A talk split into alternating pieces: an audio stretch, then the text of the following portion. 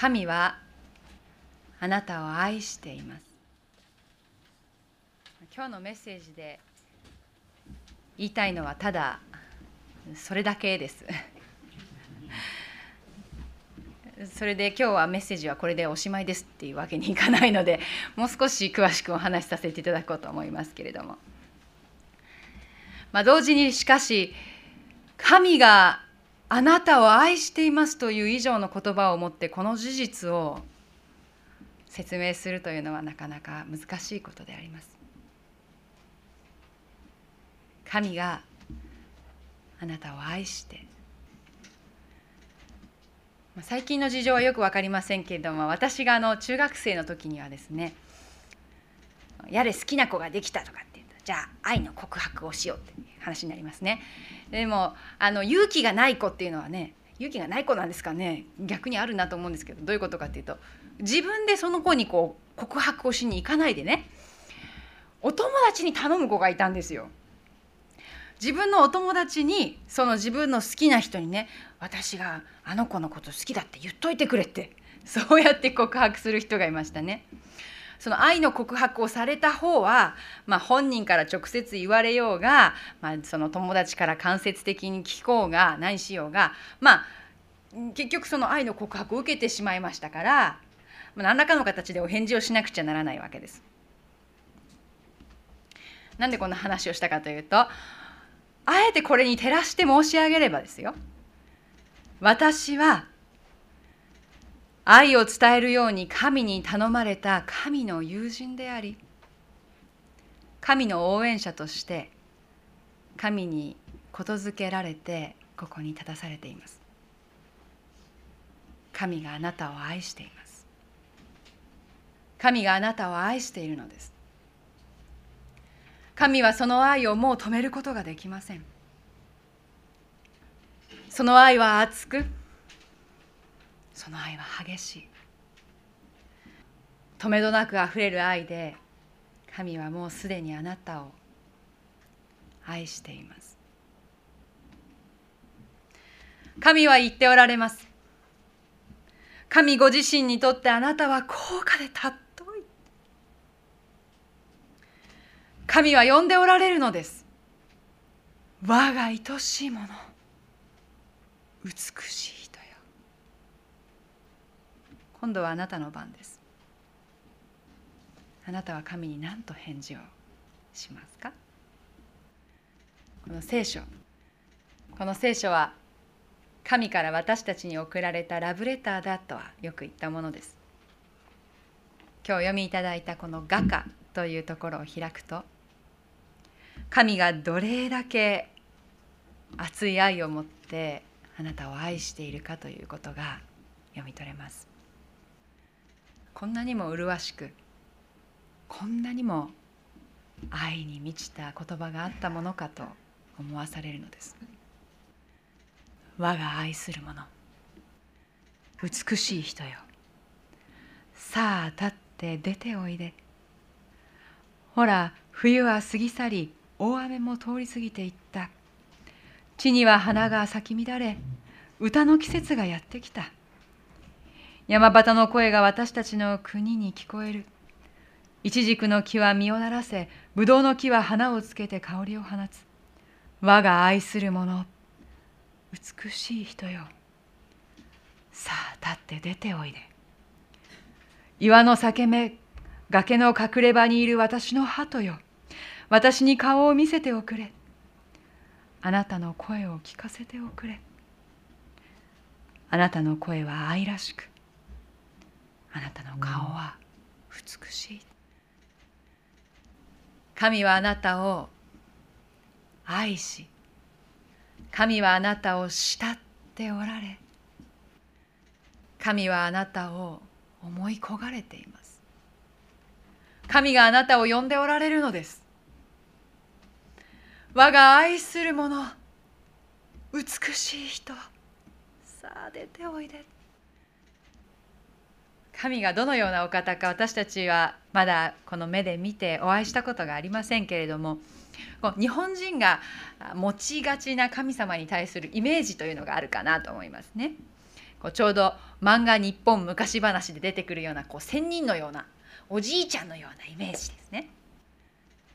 でいつもいつも「めんこいめんこいめんこい」と言ってきてくれてお小遣いやるからなと言ってくれるようなそういう優しいおじいちゃんのような愛私たちはそういうのを想像するんじゃないでしょうかね。それも間違ってるとか否定したいわけではないですけれどもしかし神の愛はもっと切実で切迫したものです。神は切にあなたを愛しておられるのです。神はあなたを美しい人そのように呼び神はあなたをご自身の花嫁よとあなたが男性も男性だったとしてもですよ花嫁よと美しい人よと呼んでおられるのです。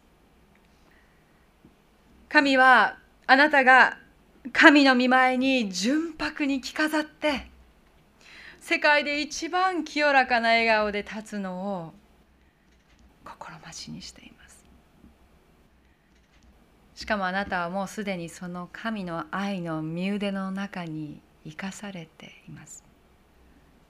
神があなたを愛しておられるがゆえにあなたに与えておられるものがたくさんあります。神は今朝あなたに目覚めを与えてくださいました。あなたは今朝炎の中で目覚めましたか？大水の中でしたか？そうではない。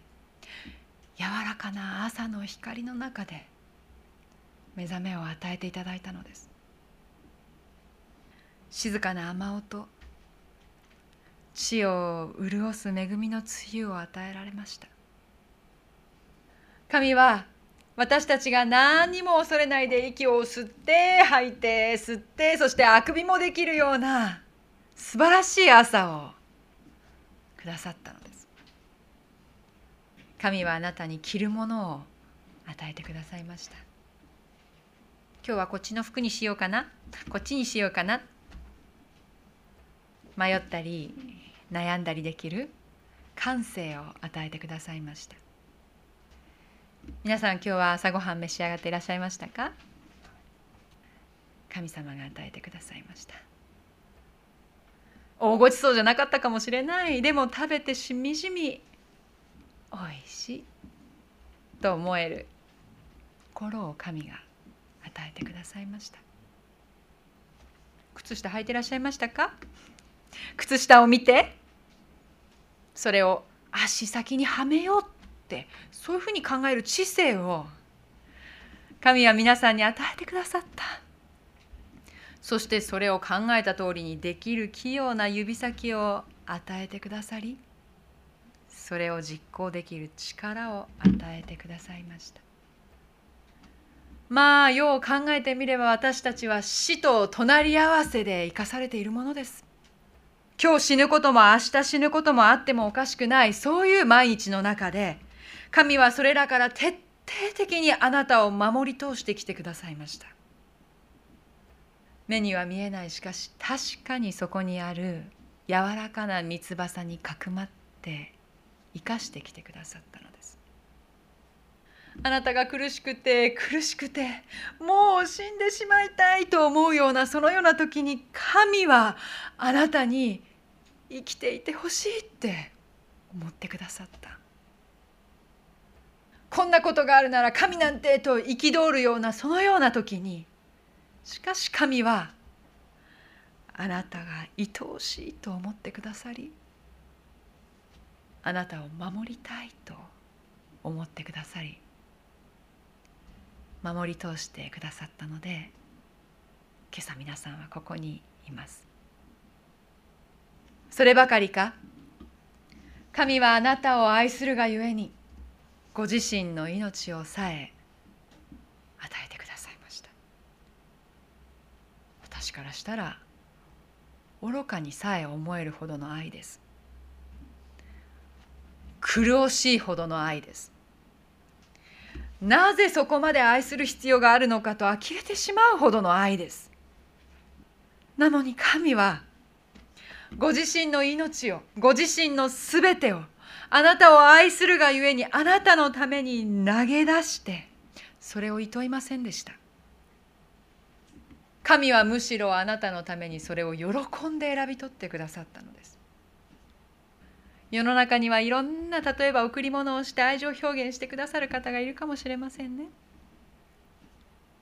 時には高価なものを奮発してくれたりあるいは長い時間を捧げてくれたりする人がいるでしょう。いるとしたらそれは幸いなことです。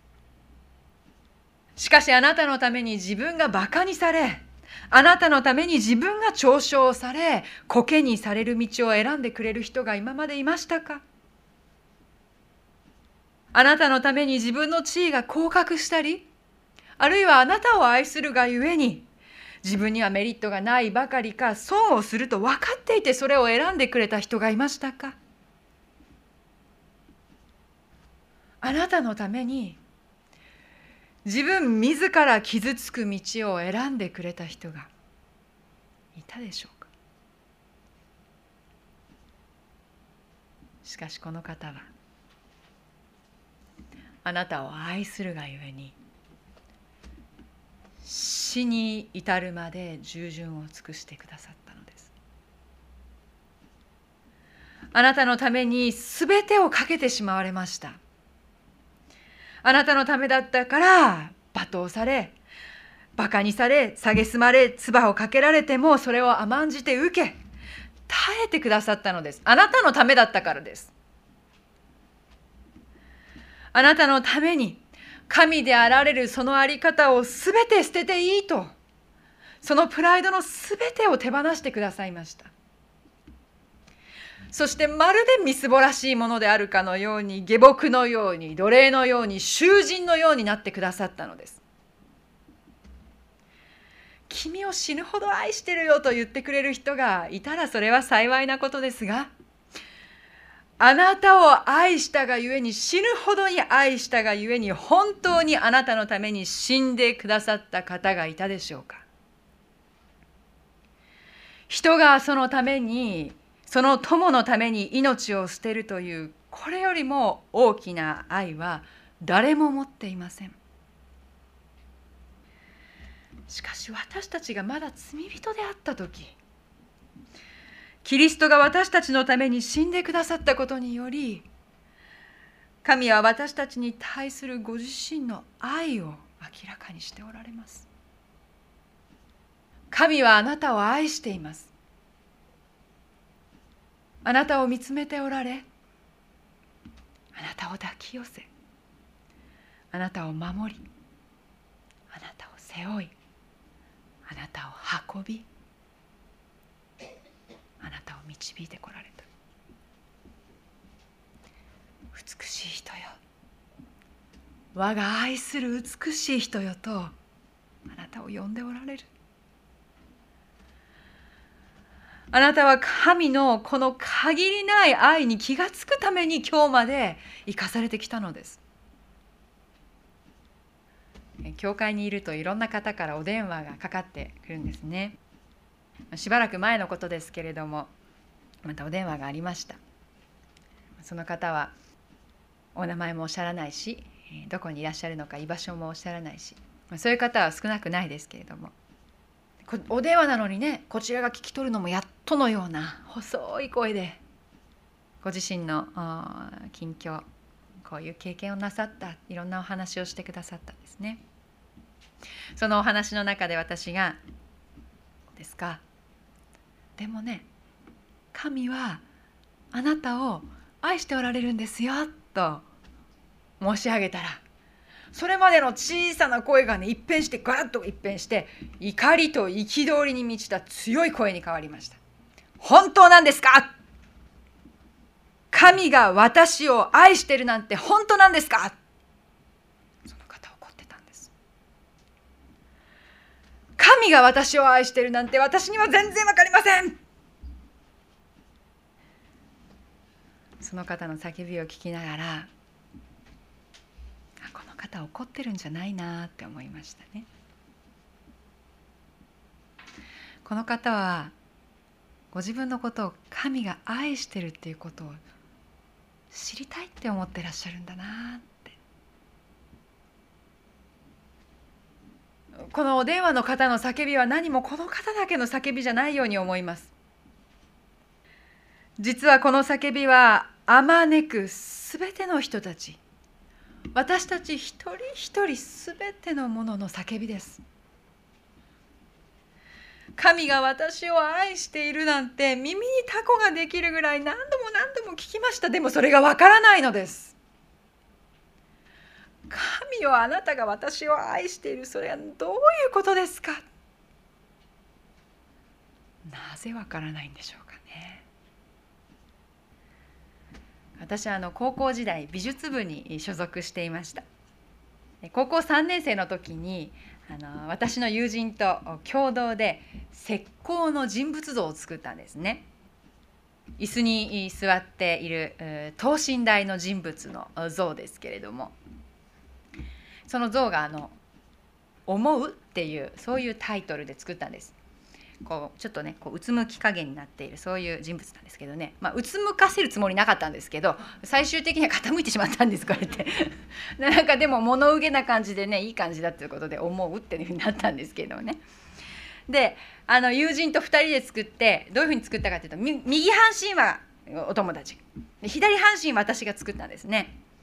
そしたらまあ右半身は何て言うんですかね綺麗できめ細やかでちょっと華奢な感じでねいい感じなんですけど左半身はゴツゴツギザギザして荒々しくてどっしりしていてねこうなんかこう出来上がった一人のこの人物像を見てみたらなんか随分アンバランスなわけですよ。こっちが長かったりこっちが傾いてたりして不格好なわけです。でその作品を2人であの毎年行われるその県の高校美術展っていうのがあってそれに出したんですね。でも作品はそういうわけでバランスも悪いし不格好だしあまり出来は良くないっていうかまあ悪いんですけれど出来が悪いんですけれどもでも高校生がそれだけの大きな石膏をするっていうのは結構大変なことなんですよ。なので多分その作業というかね思いを買ってくださって理解してくださったその審査員の美術の先生たちのね思いやりでしょうですよね。努力賞っていうのもらったんですよね。私たちすごく嬉しかったんですよ。それでもういかにもちょっとね何て言うんですかだらんとこうしてる悲しそうな人物像の両脇に立ってね有頂天になってピースして写真撮ったりして後から見たらこれも随分アンバランスだなと思ったものでしたけれども。それで県の美術展が終わりましてねその美術展が終わったその会場からまたその作品の全てを高校に持って帰らなきゃいけないわけですね。持ってくる時も大変だったんで石膏ってすごく重いんですね。しかも椅子がついてるし台座がついてるでしょ。うすごく重い。で美術室っていうのは3階にあるんです。3階の奥に。でそっから階段で下ろしてそれで美術展まで持ってったわけですけどまた高校まで持ってきた。持ってくる途中でねガッタンゴットンしてたら左の膝のね下のとこボキッて折れてしまったんですけれども まあでもそれでもね持ってきたんですよひいひい言いながら。で学校に着きました。学校に着いて学校の1階からまたその3階に持って上がんなきゃいけないわけですよね。大変だ。それを見かねた美術部の顧問の先生がねもう3階に持っていくの大変だからこのままゴミ捨て場に持ってこうって言ったんですよ。まあそりゃそうなんですよ冷静に考えたらね3階まで持って運んでまた下ろしてて私たち3年生でしたかもう卒業間近もう卒業前にはしょあの処分しないといけないわけですからいずれゴミ捨て場に持っていかなきゃいけないわけですよね。だからそ確かにその方が合理的だなってえ誰より苦労するの美術部の先生ですからね。持って運ぶの大変みんな女子生徒が頑張れ先生って感じですからね。それで取っておくスペースもないしね。かといって私たちが家に持って帰るわけにもいかないし。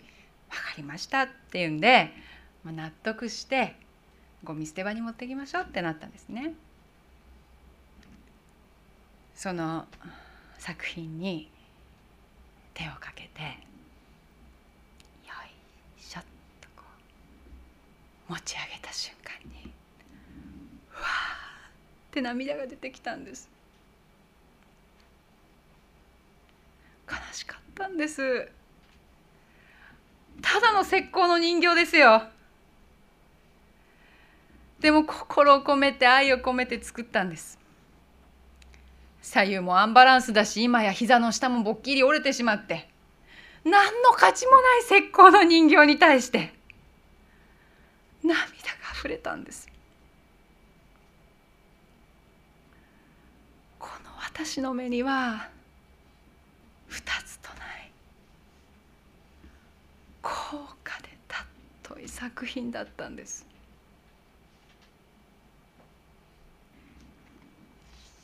息もしない。ただの石膏の人形に対してさえこのように思うのですから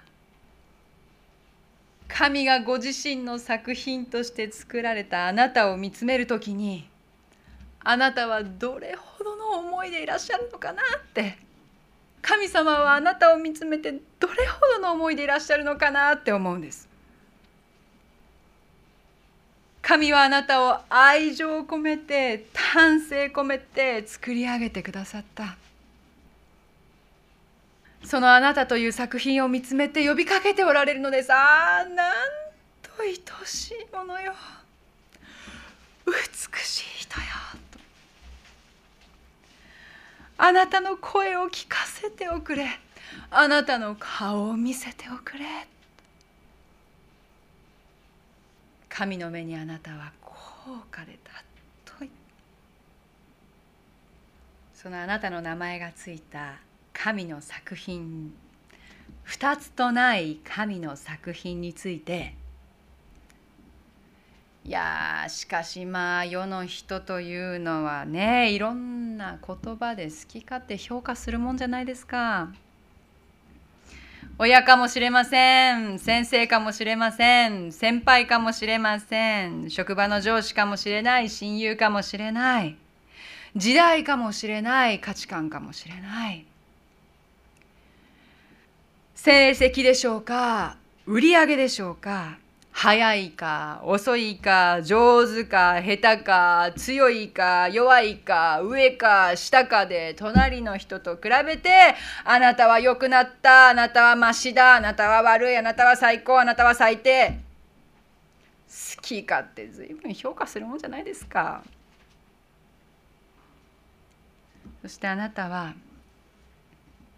その世の評価を鵜呑みにしてはいないでしょうか。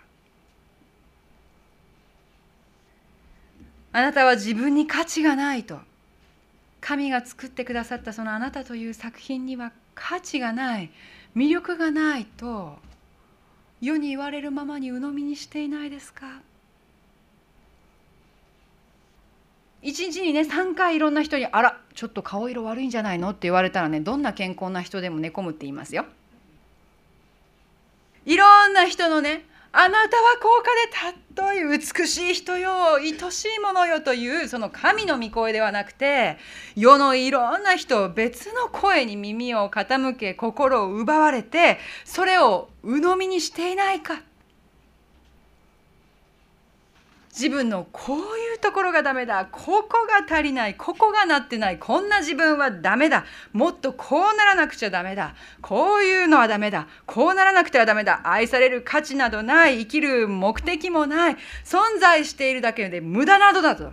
そういう言葉をあなたという作品にかけてはいないだろうか。もしそういう言葉をかけているとしたら作った方の心がどれだけ傷ついてると思うか。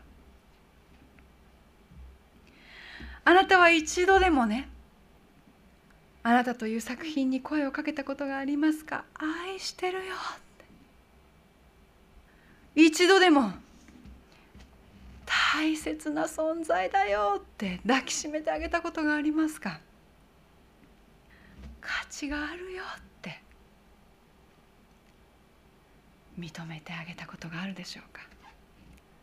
テスト20点だったの。あ20点も取ったんだね。すごいね。と認めてあげたことがありますか？なんだこんなこともできないのかじゃなくてそういうことしたいと思ったんだね。その心が好きだよ。と認めてあげたことがありますか？あなたという作品にあなたは何と言っていますか？私の母はね小さい時に幼い時にねこう自由にわーわーってこう歌い歌を歌ってたらその時にね父親から「こんな下手くそ!」って言われたんだって。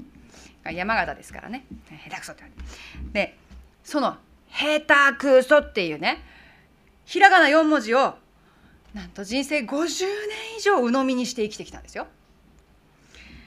私彼女の歌下手って思ったことなかったですけどね。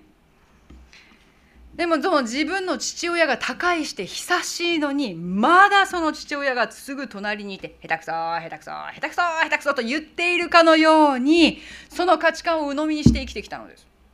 自分は歌が下手でなければならないと思って生きてきたんです。ね。それであの3年ぐらい前でしたかね私の妹が結婚した時にあのチャペルウェディングをねあげてでそのチャペルで慈しみ深きを歌うからねっていうふうに、まあ、結婚式の前ずいぶん前からね妹が母にそういうふうに言ってたんです母は参ったと。歌だ。でも娘の結婚式だそういうわけで一年発起して歌の教室に通い始めたんですよ。そしたらね歌の先生がまたお上手でね「はあ中田さん才能あるわ素敵だわその声最高だわ」ってねこれいろんな褒め言葉をシャワーのように浴びせかけてくださったんですね。そしたら母はいい気持ちになってね「あそうか」と「私歌が好きだったんだ」って目覚めちゃってね。それで私はあの父親の「へたくそ」というこの4文字に50年以上も縛られて生きてきたんだなと気がついたっていうんですよ。まあ、それで余計な話ですけどそれから後日あのチャペルウェディングのねその業者の方があのアルバムでねあのウェディングの様子を送ってきてくださってその油版をなんとなしに見てたらねその私たち親族席の最前列に通されてねえ当日こう歌ってる様子の写真がこうアルバムに出てたわけ。そのアルバムの写真が父母私3人揃ってねあのツバメのヒナが餌ちょうだいって言ってるみたいなあの格好ですよねもうキラキラ顔して口あんぐり開けて歌ってる写真が載っていていまだに中田家の中ではもう笑いのネタなんですけれども。これは余計な話で。それであの小さな群れですけどねあの両親が通っているそのキリスト者の群れの中で、えー、時々機会をいただいて特別賛美のね、えー、ご奉仕をさせていただいたりするようにまでなっちゃって。誰より喜んでおられるの？神様ですよ。50年も縛られてね賜物の持ち腐れしてきたわけでしょう。しかしそれが今や神を賛美するために喜んで捧げられているのです。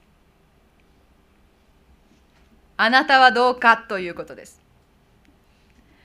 あなたという名前のついたその作品を目の前にしてあなたは何と言っていますか？その作品に対してお金を稼がない自分には価値がないとかね。成績が悪い自分には未来がないとかね。好きな人に振られちゃった自分には価値がない魅力がないとかね。友達が少ない自分はダメだとかね。誰が言ってんですか？親友達？先生？上司？先輩？それとも時代が何か言ってんですか？自分じゃないんですか？自分が自分に言ってるんじゃないですか？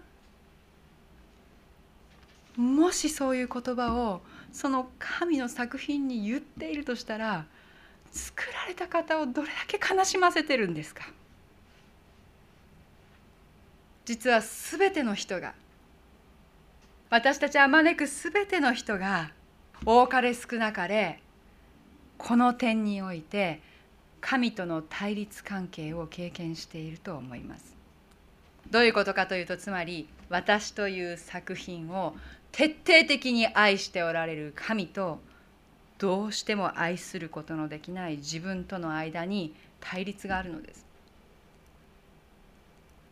信仰生活にどうも恵みを感じない。なんか喜びがないって悩んでおられるようなそういうクリスチャンがいるとしたらこの対立関係に原因があるかもしれないですよ。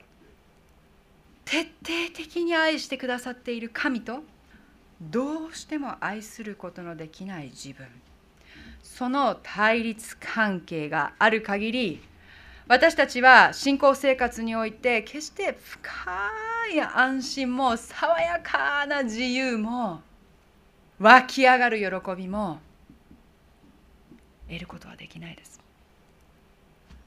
そもそもあなたにはあなたを愛さない資格なんかないんですよ。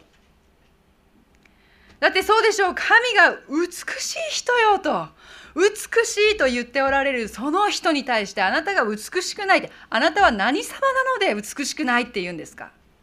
神が愛していると言っておられるその人に対してあなたは何様なので愛さないと言うんですか？神が命までかけて守りたかったその人に対してあなたは何様なので攻撃するのですか？あなたは神ですか？愛してるよと。自分に言ってやるのです。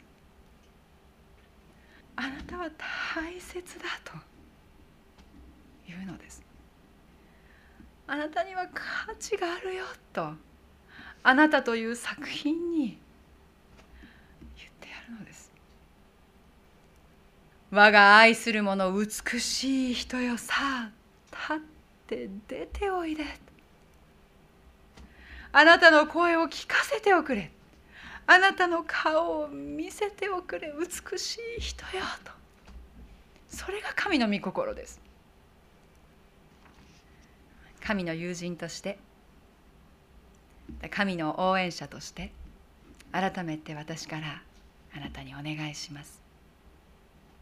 この神の苦しいまでの愛に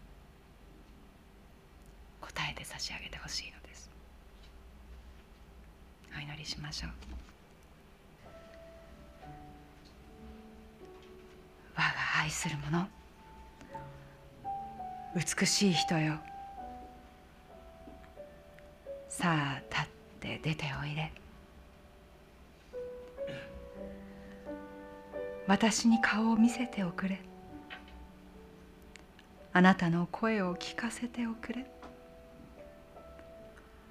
あなたの声は愛らしくあなたの顔は美しい。私はあなたを愛している。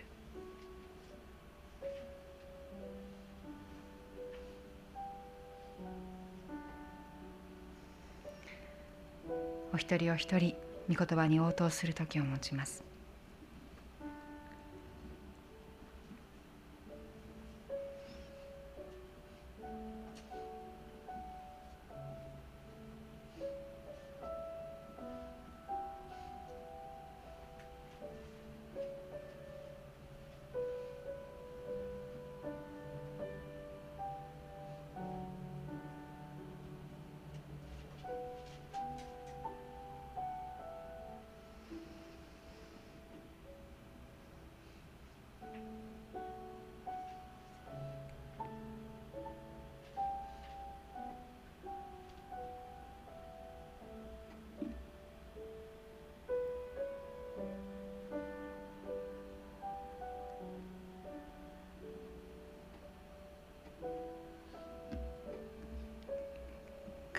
します。イエス・キリストの皆で祈ります。アーメン。